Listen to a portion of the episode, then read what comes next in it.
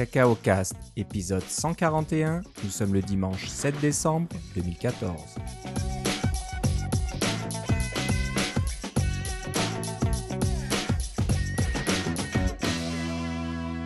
Bonjour et bienvenue à tous dans ce nouvel épisode de Cacao Cast. Comme d'habitude, Philippe Casgrain est avec moi. Comment ça va, Philippe? Ah, Très bien, et toi, Philippe?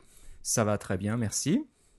Voilà, donc euh, on se retrouve un peu tard, désolé, euh, des petits soucis de, de planning là pour pouvoir euh, enregistrer cet épisode, mais on arrive quand même, donc on recule devant rien, on fait ça un dimanche soir. Alors qu'on pourrait, je sais pas, moi, regarder notre série télévisée favorite où il y a peut-être un, un match de je ne sais quoi, de hockey ou j'en sais rien. Enfin, Ah oui, bref, Ottawa joue ce soir Ottawa contre- joue ce contre soir. Vancouver. donc- contre Vancouver. Donc on, on leur souhaite bonne chance. Peut-être que si on regarde pas le match, ils ont une chance de gagner parce que ça fait 4-5 matchs qu'ils perdent d'affilée.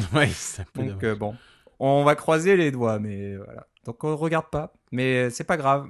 On est avec vous euh, ce soir, c'est ce qui est important. Comme d'habitude, on a euh, toute une liste de sujets à débattre et à discuter et à vous présenter. Et euh, on va commencer par euh, un, un mini rappel euh, à l'épisode. Oulala, si j'arrive à retrouver dans les notes, c'était. Dans l'épisode 138, 138, crois-tu Au mois d'octobre. Ouais. Donc on parlait d'un livre sur Automator de notre ami Sylvain Gamel et c'était l'épisode 137 Ah, qui était presque. Et, et on en a dit du bien. Et encore une fois, Automator, c'est un petit peu le pas le parent pauvre, mais le, héros méconnu euh, de macOS 10. On peut faire beaucoup de choses et Sylvain le prouve encore. Il a euh, publié un petit euh, article et accompagné d'une vidéo sur YouTube qui montre comment euh, commander son Mac sous Yosemite ou Yosemite euh, en utilisant la voix. Et euh, c'est tout simple, ça prend, euh, je sais pas moi, ça prend même pas 30 secondes avec Automator pour euh, faire un, un petit script et ça va répondre à toutes les questions. Donc c'est une, une combinaison un peu de, de l'accessibilité et puis de... euh, attends, c'est quoi déjà? Les, les paramètres de, de son, je pense ah, je sais plus trop maintenant. Non, dicta- euh, moi je l'ai en anglais, Dictation and Speech et accessibilité, je pense. Donc euh, l'un va pouvoir activer le micro. c'est pas touchant- dictée et parole en français? Ça va être dicté parole. Ouais. Je, je- sais pas Problème, pourquoi encore moi- un système en anglais. Je suis toujours en anglais. Moi, je suis du mauvais côté de la rivière là, côté ontarien. On est tous avec euh, tous en anglais. Je sais pas si c'est une bonne chose. Et mais je devrais passer mon Mac en français, mais je sais pas, c'est une habitude qui dure depuis longtemps. Je garde tout en anglais. Euh, donc voilà, c'est comment t'as dit? Dic- Dictée et parole. Dictée et parole. C'est plus joli que dictation and speech. Donc voilà, il suffit d'activer le micro et euh, pour que le micro fonctionne, on appuie sur la touche FN qui est en bas à gauche en général des claviers. J'ai pareil, j'ai pas de clavier français, donc euh, j'imagine que ça va être à peu près pareil. Ouais.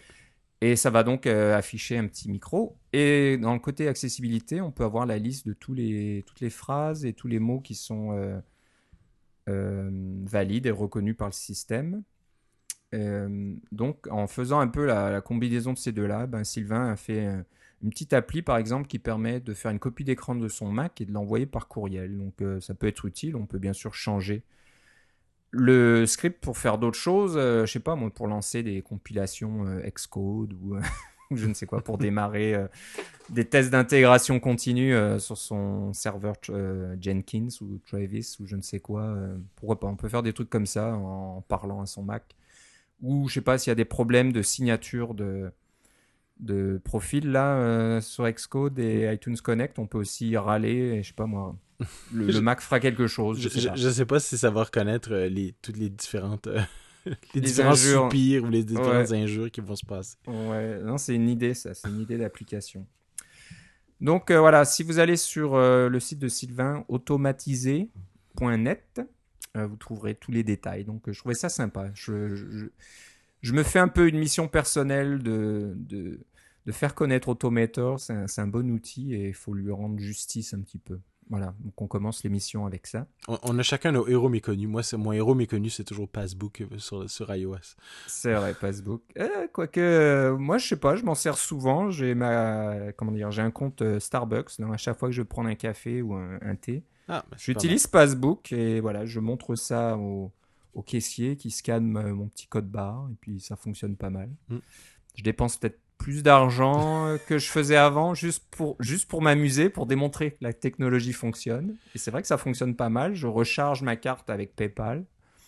Donc c'est assez facile. Il faut. Euh, le seul truc, c'est que euh, une fois que le compte PayPal a été relié à mon compte Starbucks, j'ai juste à entrer le mot de passe de mon compte Starbucks. Pas de PayPal, ça se fait automatiquement. Et ça recharge ma carte et voilà, je suis bon pour. Euh, 3T, 3T euh, et demi quasiment euh, avec 20 euh, dollars ou 25 dollars tellement c'est cher. et boy, ouais. Tout ça pour s'amuser avec Passbook pour se dire ah c'est pas Apple Pay mais j'ai l'impression d'y être là. Je, sors mon téléphone et j'ai juste à payer. Je demande pas de reçu papier rien du tout. Je vais prendre mon, mon, mon thé et je suis content. Donc voilà. Mais je suis d'accord avec toi que Automator sur, sur macOS 10, c'est un, un, héros méconnu. Ouais, ouais. Donc on peut faire tout un tas de choses et c'est assez hallucinant. Là. Limite, on se rend pas compte on peut faire toutes ces choses-là avec un Mac.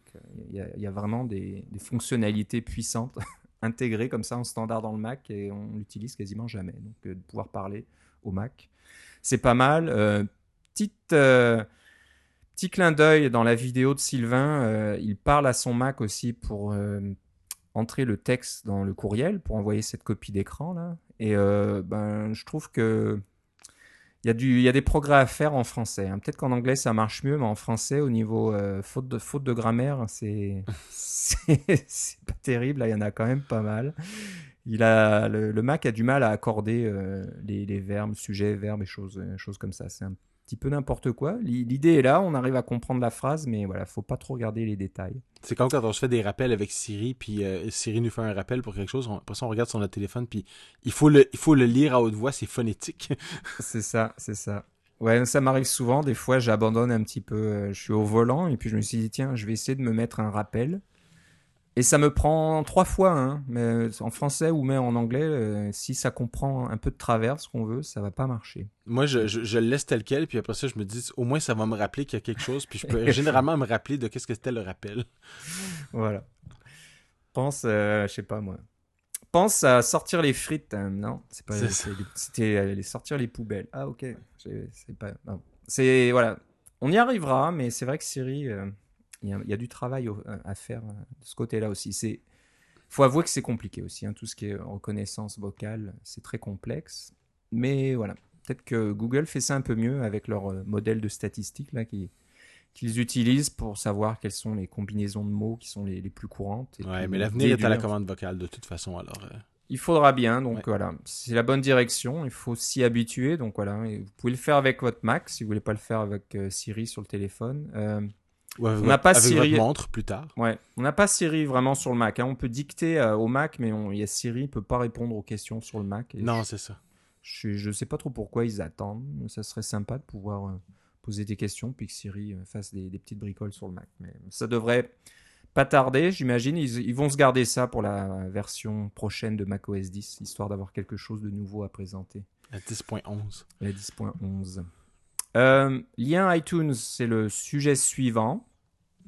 Alors tu vas nous en parler Philippe parce que j'ai pas trop regardé euh, ce que ce que c'est mais je pense que c'est intéressant et tu, tu vas l'utiliser. Oui, mais alors c'est plus euh, le, le, lien qu'il va y avoir dans les notes de l'émission, c'est plus pour vous donner le, les, des détails techniques. Mais ce dont je voulais parler, c'est quand vous recevez des courriels de vos de, des gens qui utilisent vos applications, vous faites du support technique. Alors, euh, moi, j'utilise Fogbugs, euh, puis j'ai un système de tickets automatique, mais vous avez probablement un système semblable.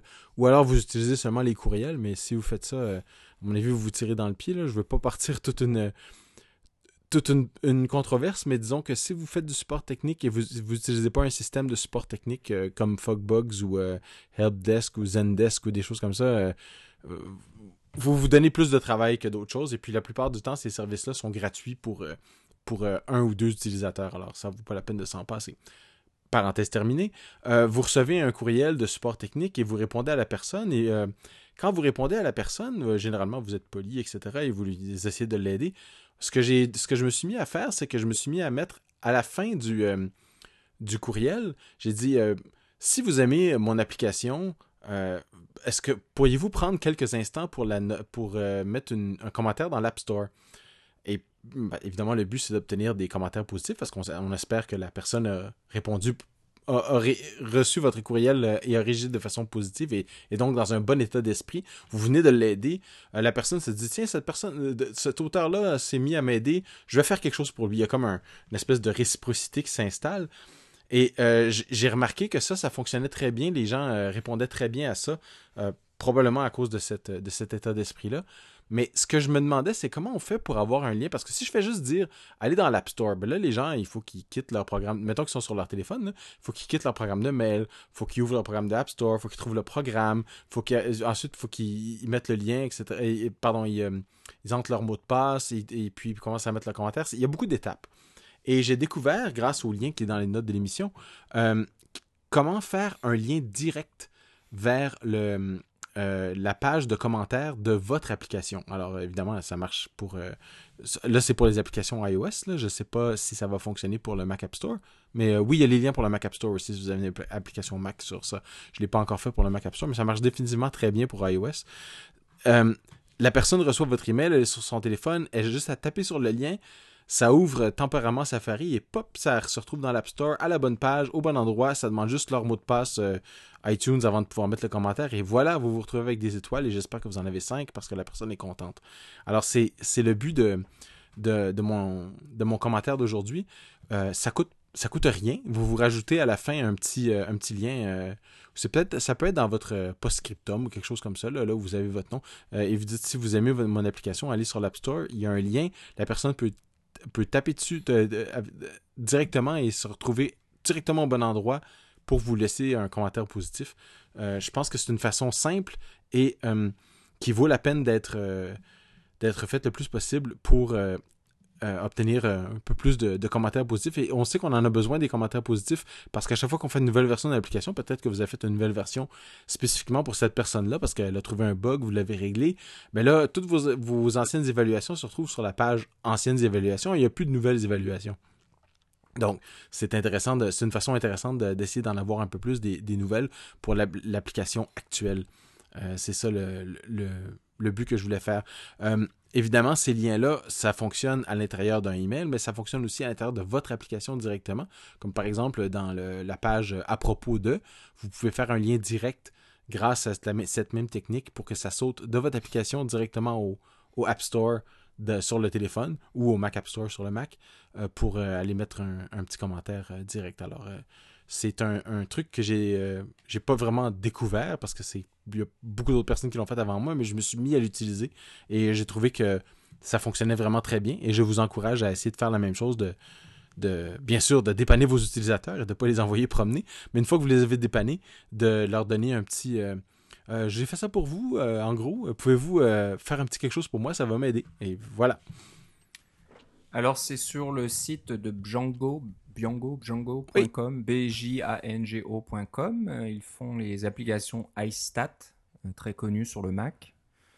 Et aussi Scala. Je crois qu'on a parlé de Scala ou on... c'est dans notre liste quelque part. Euh, c'est un, un, sélecteur de couleurs, là. On, en a parlé, je pense. Mais enfin, enfin bref. si vous allez sur Django.com, vous trouverez l'article c'est django.com, barre oblique article au pluriel, barre oblique iTunes links. Oui, c'est ça. ce que vous voulez, celui que vous voulez, vous avez juste à chercher sur la page pour Purple Software. Parce que c'est un, un, lien un peu bizarre avec euh, les, les, mots Purple plus Software à l'intérieur.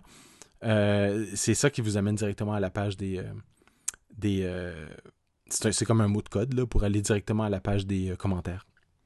Et ce qui est intéressant, c'est que euh, voilà, il y a, celui-là, mais il y en a d'autres aussi. Donc il y, a plusieurs. Euh, il y, a toute une description de, des différents liens qui sont disponibles chez Apple et surtout euh, donc chez, sur le l'appli l'App Store, le iTunes Store, y compris les recherches.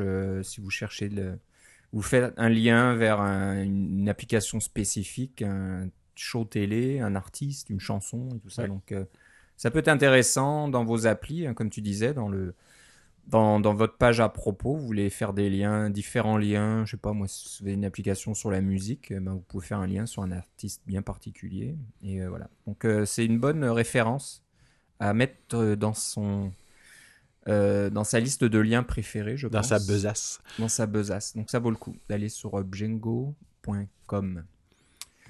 Ah, bah, merci Philippe pour cette trouvaille. C'est toujours intéressant.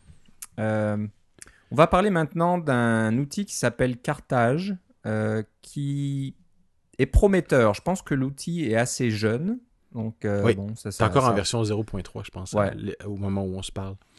Ça, ça, prend du temps à, venir à maturité, mais je pense que c'est un outil intéressant qui veut concurrencer. Je ne suis pas sûr que concurrencer soit le bon mot, mais qui se compare à CocoaPods, donc le, fameux euh, outil de gestion des dépendances euh, pour Xcode. Donc, euh, si, je sais pas si on avait parlé de CocoaPods dans le passé. Bah, on en a sûrement parlé en passant à plusieurs reprises. Là. Mais je, je pense pas qu'on on, ait dédié un sujet complet à CocoaPods. Donc, bon, c'est, je pense que tous ceux qui nous écoutent maintenant ont entendu parler de CocoaPods.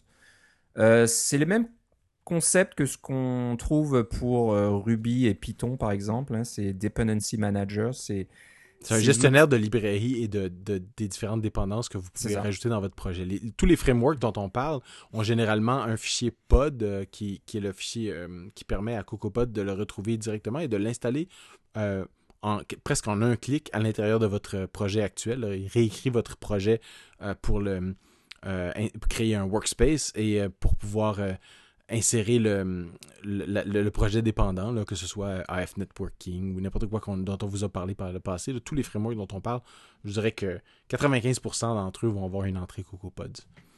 C'est ça, et donc CocoaPods gère une sorte de, de, librairie, là, de liste de tous ces frameworks qui sont disponibles. Donc c'est un système assez centralisé. Oui.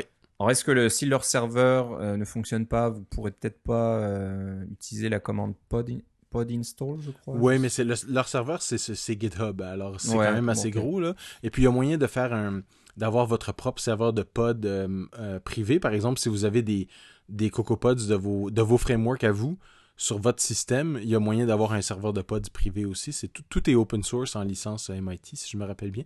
Donc, euh, c'est un, un, un, système très connu dont on... Mais c'est pas de ça dont on veut parler aujourd'hui, n'est-ce pas? Voilà, donc pourquoi avoir un, autre outil un CocoaPods est très populaire, je pense. Beaucoup de développeurs l'utilisent, mais euh, il a certaines, c'est pas limitations, mais certaines exigences, on va dire. Euh, la première, comme tu le disais, c'est de créer un, environnement de travail, un workspace dans Xcode. Donc, il, faut avoir une sorte de, container euh, au niveau au-dessus pour gérer votre projet avec votre code, mais à côté, un, projet euh, à moi un petit peu qui va contenir les non, c'est comme le projet parent. Euh, c'est euh, parce qu'un projet Xcode Proj peut contenir d'autres projets Xcode Proj, mais la façon de faire généralement pour regrouper plusieurs projets ensemble, c'est de faire ce qu'on appelle un workspace. Si vous n'avez pas de workspace, CocoaPods va créer un workspace pour vous, mais CocoaPods peut aussi travailler dans votre workspace. Donc, il faut que le. Donc, pour ça, CocoaPods doit avoir une connaissance euh, relativement intime du format des, des, des workspaces et des projets pour pouvoir faire ces modifications-là. Et quand on utilise des systèmes de contrôle des versions, c'est pas un gros problème. On peut aller voir très bien qu'est-ce que CocoaPods a fait et puis euh, accepter, faire des commits, etc. Là, c'est pas si compliqué que ça. Mais il y, a quand même un certain nombre de personnes qui n'aiment pas l'idée de dire qu'on va aller jouer dans un fichier de projet de façon euh, automatisée, euh, sans avoir aucun pas sans avoir aucun contrôle, mais sans, on, dirait des fois qu'on n'a pas notre mot à dire avec CocoaPod. C'est cette façon de faire là et c'est tout. Là. Euh, alors Ça, ça, ça, gratte certaines personnes dans, dans le mauvais sens, là, pas dans le sens du poil. Ouais, c'est ça. Donc, euh, CocoaPods, veut, déjà, c'est une chose, euh, ne, ne, va pas créer un, un workspace. Mais tu veux dire cartage euh, Pardon, Cartage ne va pas créer de, de workspace, mais va compiler directement les frameworks et, comment dire, les, bah, les ajouter à votre projet, quoi. Donc, sans vraiment modifier ah le projet. Vous avez à modifier, vous avez à ajouter le, le, le, framework vous-même. C'est ça la différence. C'est euh, modifie votre projet et crée les dépendances pour qu'une fois que vous avez compilé votre, que vous, appuyez sur euh, Run, toute la compilation va se faire, euh, les, sous-projets vont être compilés dans le bon ordre et toutes les dépendances vont être correctes. Enfin, on espère, là, dans, le, cas normal, tout se passe bien et tout est inséré dans votre projet et tout est compilé avec les dépendances propres, mais le code source fait tout partie de votre projet. Alors que dans, euh, dans Cartage, ce que ça fait, c'est que vous dites, tiens, je vais utiliser, je ne sais pas moi, AF Networking. Eh bien, euh, il va compiler AF Networking pour vous, en créer un framework et le mettre sur disque à l'intérieur de votre euh, structure de projet à vous. Là. Et là, c'est à vous de dire, je prends le framework et je, le fais glisser dans mon projet et je l'installe où je veux. Et puis là, je peux linker contre le framework, etc. c'est probablement ce que CocoaPods aurait fait si les frameworks pour iOS existait ou à l'époque où CocoaPods est sorti. Euh, parce que, évidemment, les frameworks, c'est quelque chose qui est iOS 8. Hein. On n'a pas ça. On, on, les a sur Mac depuis euh, macOS 10.0, mais sur iOS, c'est depuis, seulement depuis iOS 8. Euh, donc, les, les, c'est un, un, système cartage qui est vraiment pour les trucs complètement modernes. Vous, vous, faites un framework, vous voulez utiliser quelque chose qui se présente sous forme de framework, vous pouvez utiliser Cartage. aussi, de façon rigolote. Cartage est complètement écrit en Swift. Il n'y a pas de Ruby et des choses comme ça. C'est un projet Cartage. Vous pouvez l'installer, le, compiler vous-même, etc. Mais c'est tout écrit en Swift. Euh, donc, c'est vraiment, euh, ça utilise vraiment les dernières technologies d'Apple, des frameworks et Swift, pour pouvoir faire euh, ce genre de, dépendance-là.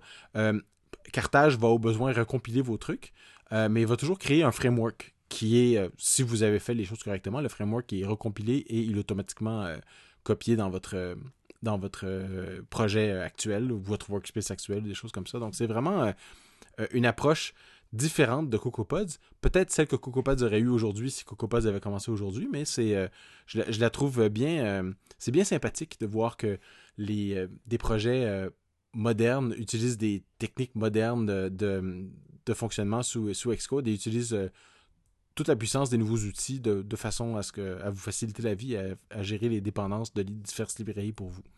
Ouais, ouais. Donc, euh, au lieu d'un fichier pod file, il y a un fichier cart file. Ouais.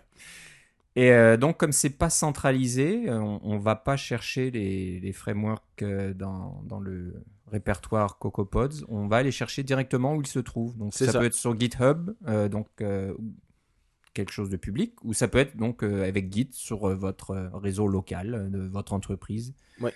Donc, c'est vrai que c'est pas mal à ce niveau-là. Donc, surtout, comme tu disais, pour les entreprises, il y a peut-être des frameworks qu'on veut pas euh, qu'ils apparaissent chez CocoaPods. On veut des trucs un peu plus privés. C'est sûr que c'est pratique à ce niveau-là. Il y a peut-être moyen de le faire. Si vous voulez, je crois que je peux me tromper. Vous écrivez-nous si je me trompe, mais je crois que si vous utilisez CocoaPods et que vous voulez mélanger des frameworks publics et des frameworks privés, c'est un peu plus complexe parce que les frameworks privés ont besoin d'un certain serveur pods privé et les serveurs publics ont besoin d'un autre serveur du serveur public. Euh, c'est un peu plus complexe à ce moment-là. Ouais, ouais. Donc euh, Cartage, normalement, devrait simplifier ça. Oui.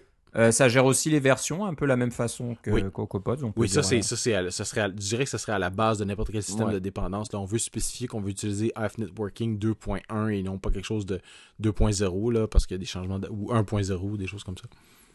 Voilà, donc euh, similaire un peu dans le fonctionnement final, hein, ce que ça vous donne, mais différent dans, dans la façon de d'implémenter ça. Donc, euh, bon, c'est intéressant de regarder. Et résolument moderne. Hein. Si vous n'utilisez pas iOS 8 ou macOS, euh, laissez faire c'est ça. C'est ça. Donc, euh, c'est aussi une limitation à leur niveau. Hein. Si vous utilisez des trucs plus anciens, ben, vous allez peut-être rester avec vos CocoaPods. Donc, bah, les deux ont leur mérite. Hein. On ne veut pas dresser l'un contre l'autre. mais c'est sûr, quoi, là, comme tu disais, pour les projets modernes, iOS 8 et plus, ça vaut peut-être le coup de, jeter un coup d'œil euh, sur Carthage. Mais euh, comme je disais au début, c'est quelque chose d'assez jeune aussi. Donc, euh, oui, mais il y a déjà 780 commits. Alors il c'est actif, il y a du monde qui travaille dessus. Là, donc il y a à peu près 9 contributeurs là, qui travaillent activement dessus. Donc ça vaut le coup de regarder ça. tiens, je vois Rob Ricks qui, est, qui a son nom là-dessus. C'est pas n'importe qui ça. Rob Ricks. Vous pourrez euh, inspecter ça euh, plus en détail euh, quand, quand de, toute façon iTunes Connect va être fermé du 22 au 28 décembre. Alors vous aurez un temps pour commencer à faire des, des, refactorisations plus intéressantes dans votre code. Exactement. Donc si vous allez sur GitHub, le compte utilisateur c'est C-A-R-T-H-A-G-E, et le projet c'est Cartage. Alors c'est Cartage comme Carthagène, hein, comme la ville. Donc, euh, c'est intéressant. Et c'est, comme tu disais, c'était en Swift. J'avais pas fait attention à ça. Donc, euh, c'est intéressant de voir comment ça fonctionne aussi. Voilà. Donc, euh, bon, on verra. On va jeter un coup d'œil. Je pense que un bel avenir est devant cet outil-là tant qu'Apple ne fera pas quelque chose, mais je suis pas sûr qu'Apple ait envie de faire quelque chose pour gérer les dépendances. Et c'est peut-être pas une bonne chose qu'ils ajoutent de la complexité à Xcode. Hein. Il y a un peu trop de choses là-dedans. Xcode est en train de devenir un peu le iTunes euh, du développeur chez Apple. Oui, puis il y a, des, beaucoup de gens qui se plaignent de la stabilité d'Xcode. Moi, j'ai pas eu vraiment de problème, là, mais euh, effectivement, il y a des, des gens qui, On n'a rien qu'à voir les notes euh, de, la sortie de Xcode 6.1.1 par rapport à la 6.1. nous avons réglé beaucoup de problèmes de stabilité. ouais, c'est pas fini encore. Ouais. Il y a des problèmes de certificat d'après ce que j'entends. Ah. Bon, on va en parler un petit peu parce qu'on va finir euh, l'émission avec quatre outils. Mais on va peut-être pas les détailler euh, les, uns après les autres, mais comme ils viennent du même utilisateur, de la même, du même développeur, c'est assez intéressant d'en parler parce qu'ils ont une sorte d'intégration. Déjà, il y a un même thème là. Euh, chaque, chaque outil a à peu près le, le même thème, sont présentés de la même façon sur le compte GitHub de ce développeur-là qui s'appelle Félix Krause. Félix Krause et qui euh, travaille, certains travaillent ensemble. Donc euh, l'outil Snapshot par exemple travaille avec un autre, outil qui s'appelle Deliver. Et euh, les deux autres outils c'est Frameit et SIG, S-I-G-H. Donc bah, Philippe, je vais te laisser un petit peu nous, nous, présenter la solution. c'est des outils qui adressent des problèmes qu'on a tous. On a déjà parlé de solutions, d'outils pour euh, solutionner ces problèmes dans le passé. Oui. Mais c'est intéressant de, voilà, de montrer quelque chose, une sorte de, de, suite d'outils euh, faits par le même développeur. C'est ça. Alors, un peu dans la veine des Matt Thompson qui nous fait des frameworks à tour de bras. Euh, il s'est calmé un peu ces temps-ci, c'est bizarre. Mais là, il y a Félix Krause qui semble prendre la relève. Alors, c'est des, ce sont pas des, tant des frameworks que des petits outils en Ruby pour vous aider à développer sur Mac. Alors, c'est des petits gemmes que vous installez. Là. alors, tu, parles de Snapshot et de. Il y a aussi Frameit. Alors, Snapshot et Frameit sont des, euh, des outils pour euh, automatiser la prise de capture d'écran. Alors, on a parlé à plusieurs reprises de UI Screen Shooter et des choses comme ça. Je l'ai même utilisé moi-même. Euh, pour, pour mon application, j'étais bien content. c'est le même principe. Alors, c'est Snapshot qui vous permet de prendre, de spécifier dans un fichier quelles sont les différentes les différents écrans à prendre. Alors, on, appuie sur certaines touches pour faire euh, apparaître différentes images. On attend un peu, on prend une copie d'écran et on, refait euh, la même chose en français, en, espagnol, en japonais, en chinois, etc. et ça génère tous les fichiers pour vous. Euh, ça, c'est Snapshot. c'est un peu comme UI Screenshot. Si vous voulez mettre un un cadre autour, par exemple, vous voulez mettre sur votre site web pour avoir un petit cadre euh, en forme de, d'iPhone ou d'iPhone iPhone 6 ou 6 Plus si vous avez vraiment beaucoup de bandes passantes et des choses comme ça, eh bien vous pouvez les, euh, mettre avec euh, Frameit, ça va vous permettre de, de, cadrer les choses directement. mais ça, c'est pour la génération des, fameuses copies d'écran. Si vous voulez maintenant automatiser le fait d'envoyer les informations à iTunes Connect, alors quand on a plusieurs langages, déjà quand on a un langage, il faut faire une mise à jour des, différentes euh, copies d'écran qu'on a fait. Si on en a 5 puis qu'on a, on a 10 euh, langages, euh, l'application iTunes Connect sur le web, il faut d'abord tout effacer les copies d'écran. Ensuite, il faut les remettre une après l'autre en les faisant glisser, déposer sur, le, la, sur la page web. Ça prend un temps fou parce que c'est des copies Retina, c'est deux 2 mégas à la fois ou 4 mégas à la fois. Puis là, il faut le recommencer évidemment pour euh, iPhone 4, iPhone 5, iPhone, euh, iPhone 6, iPhone 6 Plus. Alors, on a quatre fois les, copies d'écran pour chaque langage. Et puis après ça, ils sortent pas dans le bon ordre parce que vous voulez avoir un certain ordre pour vos copies d'écran. Vous avez votre copie principale, puis ensuite les autres copies qui sont dans un ordre pour peut-être expliquer une différente séquence de choses. vous voulez pas que l'ordre soit différent sur 6, 6 Plus, 5 et 4S. c'est que ça n'aurait pas de bon sens. Donc, euh, vous voulez avoir la même. Alors, il faut tout faire ça à la main. C'est fatigant. Il faut copier les métadonnées au bon endroit. Il faut copier les notes euh, de chaque version au bon endroit. Il faut pas se tromper de langage. Il faut pas mettre les notes en anglais dans le truc en français. Euh, paquet de troubles. Si on peut avoir un script dans un langage facile à comprendre, qu'on est capable de lire, qui dit voici mes copies d'écran, voici mes langages, voici mes différentes notes de, version. Euh, on peut lire le script, on peut vérifier de haut en bas que tout va bien. On appuie sur un bouton et ça serait fait euh, 15 minutes plus tard, alors que vous allez, vous allez prendre votre café de Starbucks ou votre thé de Starbucks, eh bien, c'est la promesse que fait euh, Deliver de Félix Krause. Je ne l'ai pas encore essayé. Euh, et puis, évidemment, je pourrais pas l'utiliser entre le 22 et le, 28, mais je suis fortement tenté de commencer à l'utiliser parce qu'avec ces. Rien que le fait d'avoir quatre appareils, quatre tailles de copie d'écran différentes et puis euh, deux langages, pour moi, c'était déjà. Euh, c'est presque à se flinguer, ça fait 64 copies d'écran dans mon cas. ça, ça vaut la peine de regarder en détail. Si vous avez plus que. Même avec un langage, ça vaut la peine. Et puis finalement, euh, son dernier outil, il s'appelle Sigh. Le mot anglais, c'est, euh, ça veut dire soupir en français. Et c'est exactement, exactement ce qui se passe quand à chaque fois on fait un, faites un, build avec Xcode. Et puis Xcode vous dit Ah, votre, votre profil votre fichier d'approvisionnement est pas bon. Euh, la signature est pas bonne ou des choses comme ça. C'est tu me disais avant qu'on commence l'émission, les oui ça je sais ça m'est souvent. On n'est pas les uns, on voit nos amis sur Twitter qui sont en train de péter la tête sur les murs des fois parce que Xcode nous fait encore, euh, nous fait encore planter. Euh. Alors, euh, Sigh ou Soupir, c'est une petite commande qui va. c'est une commande, hein, on, installe le gem et puis on fait ça. Alors, ce que ça fait, ça efface tous vos, profils d'approvisionnement que vous avez localement et ça les retélécharge de iTunes et que ça assure que vous n'avez pas de duplicata. Ça assure que vos profils expirés sont plus là, etc. ça fait vraiment euh, toutes ces choses-là que vous feriez à la main ou que vous vous rappelez jamais d'une fois à l'autre qu'on va le faire à la main parce que vous le faites euh, une fois par année ou quelque chose comme ça ou une fois aux six mois. Euh, c'est pour vous aider à C'est un peu comme le, le clean build folder dans Xcode. Hein. Quand on fait clean build folder, on s'attend à ce que le, le, dossier où toutes nos applications compilées se retrouvent, ça soit complètement effacé. Même Clean Build Folder, dans certains cas, ça marche pas tout à fait. Moi, il faut que j'aille dans le dossier euh, euh, Library euh, Developer Xcode, puis il y a un dossier qui s'appelle Derive Data. J'efface ce dossier-là à la main avec un rm-rf pour être bien sûr que ce soit, effacé. Ben, ça, à mon avis, c'est l'équivalent, mais pour tous les, les, les systèmes d'approvisionnement, que ce soit ad hoc ou bien App Store, ou bien des choses comme ça. je ne l'ai pas encore essayé. Euh, mais euh, ça risque d'arriver bientôt. Et je voulais vous, vous, mettre la puce à l'oreille que si vous avez ce genre de problème-là, peut-être aller jeter un petit coup d'œil là-dessus pour voir euh, qu'est-ce qui va se passer. Voilà, donc le site c'est Felix Krause, F-E-L-I-X-K-R-A-U-S-E.at. Oui. c'est un étudiant en Angleterre et ben, il est assez prolifique pour un étudiant. Il bosse pas mal, c'est bien. C'est bon signe pour lui. Et donc, il y a plusieurs, il y a d'autres choses. Hein. Il, y a des, il y a même un outil là pour gérer les, les push notifications, des choses comme ça. Donc, euh, très très prolifique là. C'est ouais, comme tu disais, c'est notre prochain Matt Thompson. En devenir. Donc, euh, bah, c'est intéressant. Euh, encore une fois, c'est tout open source. Donc, si ça vous intéresse de voir comment on développe des outils de la sorte, comment on peut interagir avec iTunes Connect, c'est pas, c'est intéressant aussi. On a déjà parlé de d'autres outils qui font ça. Donc et c'est tout sur licence MIT, ce que j'aime. Ouais, voilà.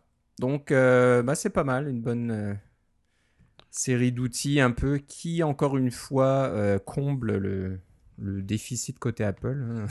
Hein. Apple a fait des, des demandes de plus en plus euh, strictes. Là, il faut de plus en plus de copies d'écran, de machin, de ceci dans toutes les langues et tout. On, a, on a l'impression que Apple n'utilise pas ses propres outils. Moi, je pense que c'est ce qui arrive. Je sais pas comment ils font eux-mêmes euh, pour, pour leurs propres applications qui sont pourtant disponibles dans une quinzaine de langues ou même plus. Donc, euh, je sais pas. Ils ont des gens chez eux qui ont fait la même chose, qui ont développé des applications en interne et puis voilà. Bon, avec, un jour peut-être qu'elles seront partagé avec ouais, mais si ça fait comme le application loader, on se rend compte qu'en fait il est écrit en Java puis des choses comme ça. Peut-être qu'ils ont un peu trop honte de, de sortir ces applications-là. Ouais, ouais, donc c'est peut-être pour ça. C'est pas le, c'est pas assez poli là et, et prêt et, et, bien, bien joli à présenter pour Apple. Donc voilà, ça finit, euh, ça conclut notre épisode aujourd'hui. Donc euh, mine de rien, pas mal de, de petits outils.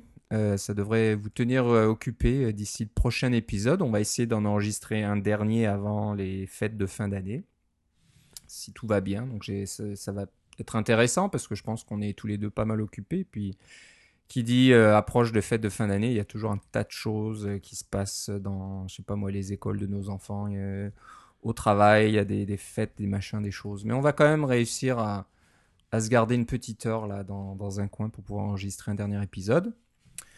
Et puis, euh, je pense que c'est tout. hein. D'ici là, il n'y a pas vra- vraiment grand chose à l'horizon euh, côté peut-être Apple. peut-être des nouvelles de NS North, par exemple. Ah, c'est vrai que j'ai failli oublier en plus. C'est moi qui te l'ai rappelé en préparant l'émission et j'allais l'oublier. Donc, euh, NS North, t'as- vous avez annoncé une- quelque chose d'assez important quand même. Oui, on a annoncé dates. des dates. Oui. Les dates, c'est bah, c'est important parce que pour ceux qui sont intéressés, euh, il faut prévoir ça à l'avance et puis euh, réserver euh, ces dates-là. Donc, euh, dis- dis-nous que- de- quand, quand sera Du le 10 au 12 avril 2004 2014, 2015. 10 au 2000. 12 avril 2015. Ça se trouve être le week-end après Pâques. D'accord. Donc, est-ce que ça sera le un bon comment dire un bon climat à ce moment-là? Ça devrait être pas trop mal, oui, c'est ça. Ça. ça devrait être pas trop mal. Mais je- ce que je peux vous dire aussi, c'est que ça va être dans la région d'Ottawa, mais ça sera pas à Ottawa même. Ah ah, Ouais, ça ouais. tu nous intéresses. Oui, oui. C'est différent, donc c'est. Oui, ça va, être, ça va être différent et ça va être euh, pas mal fantastique, je pense que vous, Ah.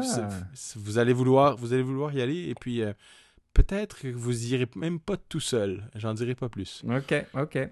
Donc euh, bon, c'est intéressant. Donc pour ceux qui hésitent encore, ceux qui n'ont pas eu la chance d'aller aux deux premières éditions, euh, ben c'est voilà, je, je- jetez un coup d'œil. Je pense qu'il y a une liste de distribution. On peut s'inscrire sur le site. Oui. Pour, pour recevoir un courriel. Donc mettez, votre adresse courriel. Et Philippe et son associé Dan vous mettront au courant quand il y aura vraiment du nouveau. Ouais. Et, euh, Je peux annoncer en primeur à nos auditeurs qu'en fait, on a signé un contrat, et, euh, mais je peux pas encore en parler, mais disons que là, on est engagé, on a le bras dans le tordeur. ok. Donc ça va venir euh, certainement. Donc so- soyez euh, aux aguets parce que les, les billets partent de plus en plus vite. hein. Ça, ça avait pris un peu de temps la première édition et ça a pris beaucoup moins de temps à la deuxième édition. Et j'ai l'impression qu'à la, la troisième édition, ça prendra pas beaucoup de temps pour que tout soit vendu. Donc euh, voilà. Juste pour vous prévenir, Ouais, il y a- ouais. ça a beaucoup de succès. Tous ceux qui sont venus ont adoré et on n'ont qu'une hâte, c'est de revenir. Donc, euh, ça devrait être intéressant euh, au mois d'avril. Et au mois d'avril, ouais, je pense qu'il, bon, c'est pas, c'est pas le printemps euh, chaud encore, mais euh, je pense que c'est, c'est- il fait beau. là, C'est, il y, a, il y a des vraies saisons chez nous, donc euh, c'est intéressant. ouais, ouais. Non, il y a des choses qu'on a prévues que vous allez dire, euh, c'est fantastique, j'ai jamais- fait ça dans aucune conférence. Alors, Ah, ah. Et ce sont des choses typiquement canadiennes aussi. Aussi. Ouais, Ouais. ok. Intéressant. Donc, pour ceux qui nous écoutent en Europe, en France particulièrement, c'est peut-être peut-être le moment de, de, de préparer ce voyage au Canada que vous rêviez de faire depuis longtemps. Là. Ça serait une bonne excuse. Une bonne excuse. Et puis, avec un peu de chance, vous pouvez peut-être euh, vous débrouiller pour que votre société vous paye euh, la partie conférence. Ce serait pas mal. Mm. Voilà, ben on en reparlera, bien sûr. euh, régulièrement quand tu as des nouvelles à nous annoncer, on, elles seront annoncées Peut-être Sur- peut-être dans le prochain épisode. Ouais, c'est ce que j'espère. Ah, ok, ok. Ouais, ouais, ouais. On verra bien. Donc voilà. Euh, soyez attentifs aussi. Donc euh, pour savoir quand le prochain épisode apparaîtra, euh, il suffit de suivre euh, CacaoCast sur Twitter. Vous pouvez aussi nous envoyer du courriel à cacaocast@gmail.com si vous avez des questions, euh, des suggestions, des critiques. Philippe, Philippe Guitard a encore dit n'importe quoi. C'est possible. Ça, je le fais à chaque épisode. Mais C'est bon. ça j'allais dire, c'est pas un truc hebdomadaire. ça. Ouais, non, ça c'est tout le temps. J'aurais peut-être pas, je devrais peut-être pas inciter les gens à m'envoyer du courriel à ce sujet-là parce que je vais être envahi. Euh, mais bon, Si moi j'ai fait des erreurs, envoyez, des, envoyez un email à philippe-guitare@gmail.com. voilà, c'est moi qui reçois tout. Et bien sûr, vous pouvez aller sur le blog cacaocast.com. Il y a une section commentaires. Vous pouvez laisser des commentaires euh, après chaque épisode aussi. euh, Si donc euh, a un errata, si on a oublié quelque chose, ou si vous avez des commentaires à ajouter, c'est toujours très apprécié. Vous pouvez aussi nous laisser, euh, comme disait Philippe dans l'émission, des commentaires positifs euh, sur iTunes. Donc ça nous aide un peu à être Oui, euh, pour le podcast, ça nous aide beaucoup, effectivement. voilà, à gagner de la visibilité. hein. donc, Oui. on, on monte dans les classements et quand, quand on fait une recherche sur podcast développement Mac, eh ben, peut-être qu'on apparaîtra Oui. en si bonne vous l'avez position. pas encore fait, là, allez sur votre, sur votre App Store à vous et puis allez nous laisser un petit, un, un petit commentaire. Ça, ça serait vraiment apprécié. C'est c'est votre façon à vous de prendre quelques instants pour aller nous dire merci. Ouais. Et puis, à au contraire des applications, nous, on n'a pas de changement de version, donc on perd pas tous nos commentaires. Donc, il reste assez, assez longtemps. Oui, donc, il faut en profiter. Donc Philippe, si on veut savoir euh, où ça en est, peut-être euh, voir des, des, choses qui vont un peu nous mettre la puce à l'oreille au sujet de NS North, où doit-on aller? Soit sur le compte Twitter euh, NS North ou sur mon compte à moi, Philippe C. l i p p e c Et moi, si vous voulez savoir où en sont, je sais pas moi, mes préparations de Noël, recherches de cadeaux divers et variés, vous pouvez aller sur Twitter aussi, Philippe Guitard, G-U-I-T-A-R-D, c'est tout attaché. Voilà, donc euh, c'est tout pour aujourd'hui. Je te remercie Philippe. Moi aussi Philippe. On se reparle une prochaine fois. Certainement.